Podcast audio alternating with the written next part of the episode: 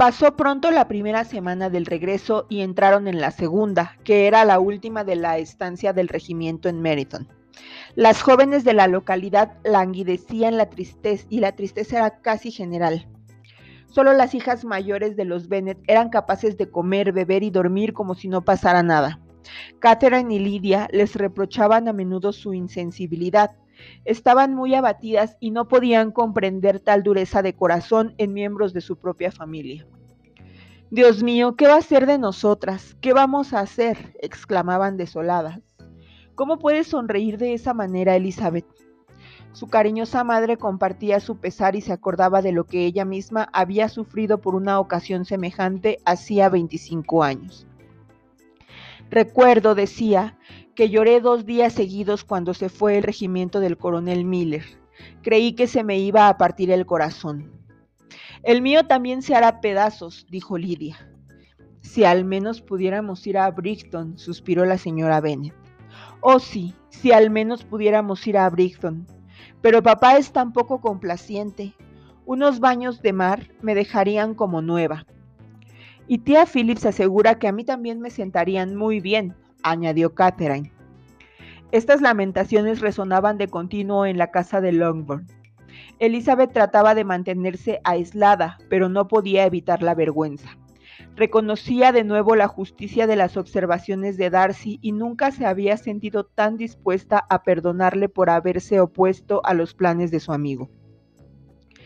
Pero la melancolía de Lidia no tardó en disiparse, pues recibió una invitación de la señora Foster, la esposa del coronel del regimiento, para que la acompañase a Brighton.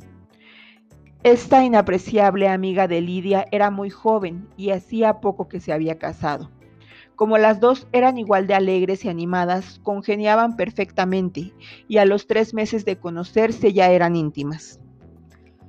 El entusiasmo de Lidia y la adoración que le entró por la señora Forster, la satisfacción de la señora Bennet y la mortificación de Catherine fueron casi indescriptibles.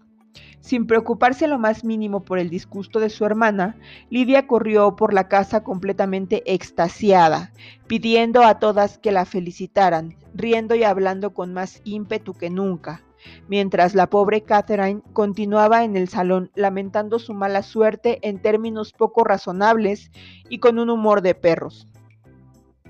No veo por qué la señora Foster no me invita a mí también, decía. Aunque Lidia sea su amiga particular, tengo el mismo derecho que ella a que me invite, y más aún porque yo soy mayor. En vano procuró Elizabeth que entrase en razón y en vano pretendió Jane que se resignase. La dichosa invitación despertó en Elizabeth sentimientos bien distintos a los de Lidia y su madre. Comprendió claramente que ya no había ninguna esperanza de que la señora Bennet diese alguna prueba de sentido común. No pudo menos que pedirle a su padre que no dejase a Lidia ir a Brighton, pues semejante paso podía tener funestas consecuencias. Le hizo ver la inconveniencia de Lidia, las escasas ventajas que podía reportarle su amistad con la señora Foster, y el peligro de que con aquella compañía redoblase la imprudencia de Lidia en Brighton, donde las tentaciones serían mayores. El señor Bennet escuchó con atención a su hija y le dijo, Lidia no estará tranquila hasta que haga el ridículo en público, en un sitio u otro, y nunca podremos esperar que lo haga con tan poco gasto y sacrificio para su familia como en esta ocasión. Si supieras, replicó Elizabeth, los grandes daños que nos puede acarrear a todos, lo que diga la gente del proceder inconveniente e indiscreto de Lidia, y los que ya nos han acarreado, estoy segura de que pensarías de un modo muy distinto que ya nos ha acarreado, exclamó el señor Bennet. Ha ahuyentado a alguno de tus pretendientes, pobre Lizzie, pero no te aflijas. Esos jóvenes tan delicados que no pueden soportar tales tonterías no valen la pena. Ven, dime, ¿cuáles son los remilgados galanes a quienes ha echado atrás la locura de Lidia? No me entiendes. No me quejo de eso, no denuncio peligros concretos sino generales. Nuestro prestigio y nuestra respetabilidad ante la gente serán perjudicados por la extrema ligereza, el desdén y el desenfreno de Lidia. Perdona, pero tengo que hablarte claramente. Si tú, querido padre, no quieres tomarte la molestia de reprimir su euforia, de enseñarle que no debe consagrar su vida a sus actuales pasatiempos, dentro de poco será demasiado tarde para que se enmiende. Su carácter se afirmará y a los 16 años será una coqueta incorregible que no solo se pondrá en ridículo a sí misma, sino a toda su familia. Coqueta, además, en el peor y más ínfimo grado de coquetería sin más atractivo que su juventud y sus regulares prendas físicas, ignorante y de cabeza hueca, incapaz de reparar en lo más mínimo el desprecio general que provocará su afán de ser admirada. Catherine se encuentra en el mismo peligro porque irá donde Lidia la lleve, vana, ignorante, perezosa y absolutamente incontrolada. Padre, ¿puedes creer que no las criticarán, y las despreciarán en donde quiera que vayan, y que no envolverán en su desgracia a las demás hermanas? El señor Bennet se dio cuenta de que Elizabeth hablaba con el corazón. Le tomó la mano afectuosamente y le contestó. No te intranquilices, amor mío. Tú y Jane seréis siempre respetadas y queridas en todas partes, y no pareceréis menos aventajadas por tener dos o quizás tres hermanas muy necias. No habrá paz en Longbourn si Lydia no va a Brighton. Déjala que vaya. El coronel Foster es un hombre sensato y la vigilará. Ella es, por suerte, demasiado pobre para ser objeto de rapiña de nadie. Su coquetería tendrá menos importancia en Brighton que aquí, pues los oficiales encontrarán allí mujeres más atractivas, de modo que les servirá para comprender su propia insignificancia. De todas formas, ya no puede empeorar mucho, y si lo hace, tendríamos entonces suficientes motivos para encerrarla bajo llave el resto de su vida. Elizabeth tuvo que contentarse con esta respuesta, pero su opinión seguía siendo la misma, y se separó de su padre pesarosa y decepcionada. Pero su carácter le impedía acrecentar sus sinsabores insistiendo en ellos. Creía que había cumplido con su deber y no estaba dispuesta a consumirse pensando en males inevitables o a aumentarlos con su ansiedad. Si Lidia o su madre hubiesen sabido lo que Elizabeth había estado hablando con su padre, su indignación no había tenido límites. Una visita a Brighton era para Lidia el desdichado de la felicidad terrenal. Con su enorme fantasía veía las calles de aquella alegre ciudad costera plagada de oficiales. Se veía a sí misma atrayendo las miradas de docenas y docenas de ellos, que aún no conocía, se imaginaba en la mitad del campamento con sus tiendas tendidas en la hermosa uniformidad de sus líneas, llenas de jóvenes alegres y deslumbrantes, con sus trajes de color carmesí.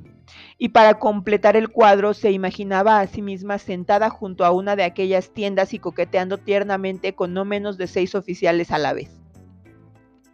Si hubiese sabido que su hermana pretendía arrebatarle todos aquellos sueños, todas aquellas realidades, ¿qué habría pasado? Solo su madre habría sido capaz de comprenderlo, pues casi sentía lo mismo que ella. El viaje de Lidia a Brighton era lo único que la consolaba de su melancólica convicción de que jamás lograría llevar allí a su marido. Pero ni la una ni la otra sospechaban lo ocurrido, y su entusiasmo continuó hasta el mismo día en que Lidia salió de la casa. Elizabeth iba a ver ahora a Wickham por última vez. Había estado con frecuencia en su compañía desde que regresó de Hunsford, y su agitación se había calmado mucho. Su antiguo interés por él había desaparecido por completo. Había aprendido a descubrir en aquella amabilidad que al principio le atraía una cierta afectación que ahora repugnaba. Por otra parte, la actitud de Wickham para con ella acababa de disgustarla, pues el joven manifestaba deseos de renovar su galanteo y después de todo lo ocurrido, Elizabeth no podía menos que sublevarse. Refrenó con firmeza sus vanas y frívolas atenciones, sin dejar de sentir la ofensa que implicaba la creencia de Wickham de que por más tiempo que la hubiese tenido abandonada y cualquiera que fuese la causa de su abandono, la halagaría y conquistaría de nuevo solo con volver a solicitarla. El último día de la estancia del regimiento en Meriton, Wickham cenó en Longbourn con otros oficiales.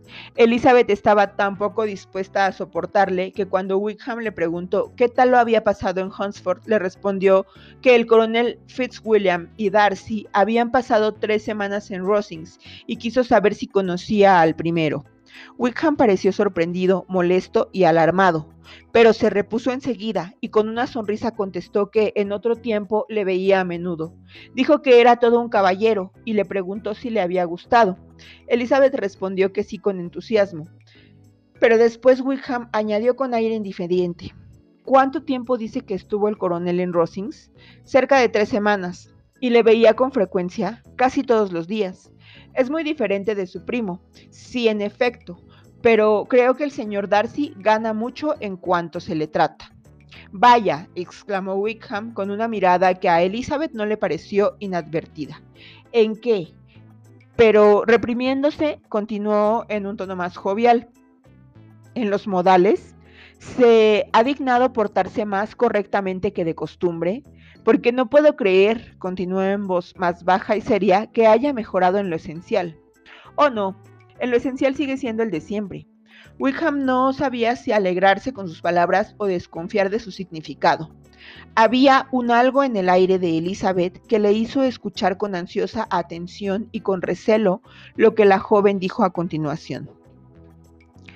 Al decir que gana con el trato, no quiero dar a entender que su modo de ser o sus maneras hayan mejorado, sino que al conocerle mejor, más fácilmente se comprende su actitud.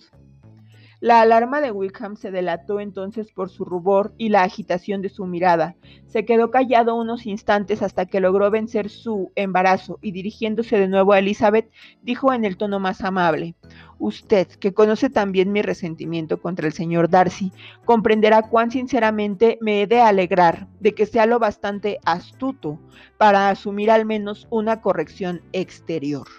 Con ese sistema, su orgullo puede ser útil sino a él, a muchos otros, pues le apartará del mal comportamiento del que yo fui víctima. Pero mucho me temo que esa especie de prudencia a que usted parece aludir la emplee únicamente en sus visitas a su tía, pues no le conviene conducirse mal en su presencia. Sé muy bien que siempre ha cuidado las apariencias delante de ella, con el deseo de llevar a buen fin su boda con la señorita de Bourg, en la que pone todo su empeño. Elizabeth no pudo reprimir una sonrisa al oír esto, pero no contestó más que una ligera inclinación de cabeza. Advirtió que Wickham iba a volver a hablar del antiguo tema de sus desgracias y no estaba de humor para permitírselo. Durante el resto de la velada, Wickham fingió su acostumbrada alegría, pero ya no intentó cortejar a Elizabeth. Al fin se separaron con mutua cortesía y también probablemente con el mutuo deseo de no volver a verse nunca. Al terminar la tertulia, Lidia se fue a Meriton con la señora Foster, de donde iban a partir temprano a la mañana siguiente. Su despedida de la familia fue más ruidosa que patética. Catherine fue la única que lloró, aunque de humillación y de envidia. La señora Bennet le deseó a su hija que se divirtiera tanto como pudiese, consejo que la muchacha estaba dispuesta a seguir al pie de la letra y su alboroto al despedirse fue tan clamoroso que ni siquiera oyó el gentil adiós de sus hermanas.